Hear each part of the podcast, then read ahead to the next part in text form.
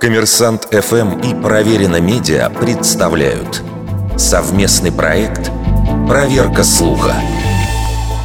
Правда ли, что футболистов киевского «Динамо» расстреляли из-за победы в матче смерти в 1942 году? Игра, которая вошла в историю как матч смерти, действительно состоялась в Киеве летом 1942 года.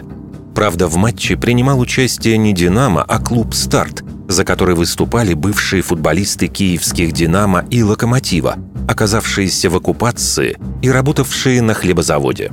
6 августа 1942 года «Старт» разгромил германскую команду «Флакельф» со счетом 5-1 немцы собрали усиленный состав и назначили реванш. Согласно распространенной в СССР версии, перед игрой в раздевалку к старту зашел немецкий офицер и под угрозой смерти потребовал поддаться. Команда не подчинилась, выиграла 5-3 и якобы была расстреляна в полном составе. Действительно, вскоре после того матча немцы арестовали 10 из 15 его участников. По разным данным, их обвинили то ли в краже муки с хлебозавода, то ли в наличии воинских званий, поскольку изначально «Динамо» была клубом НКВД.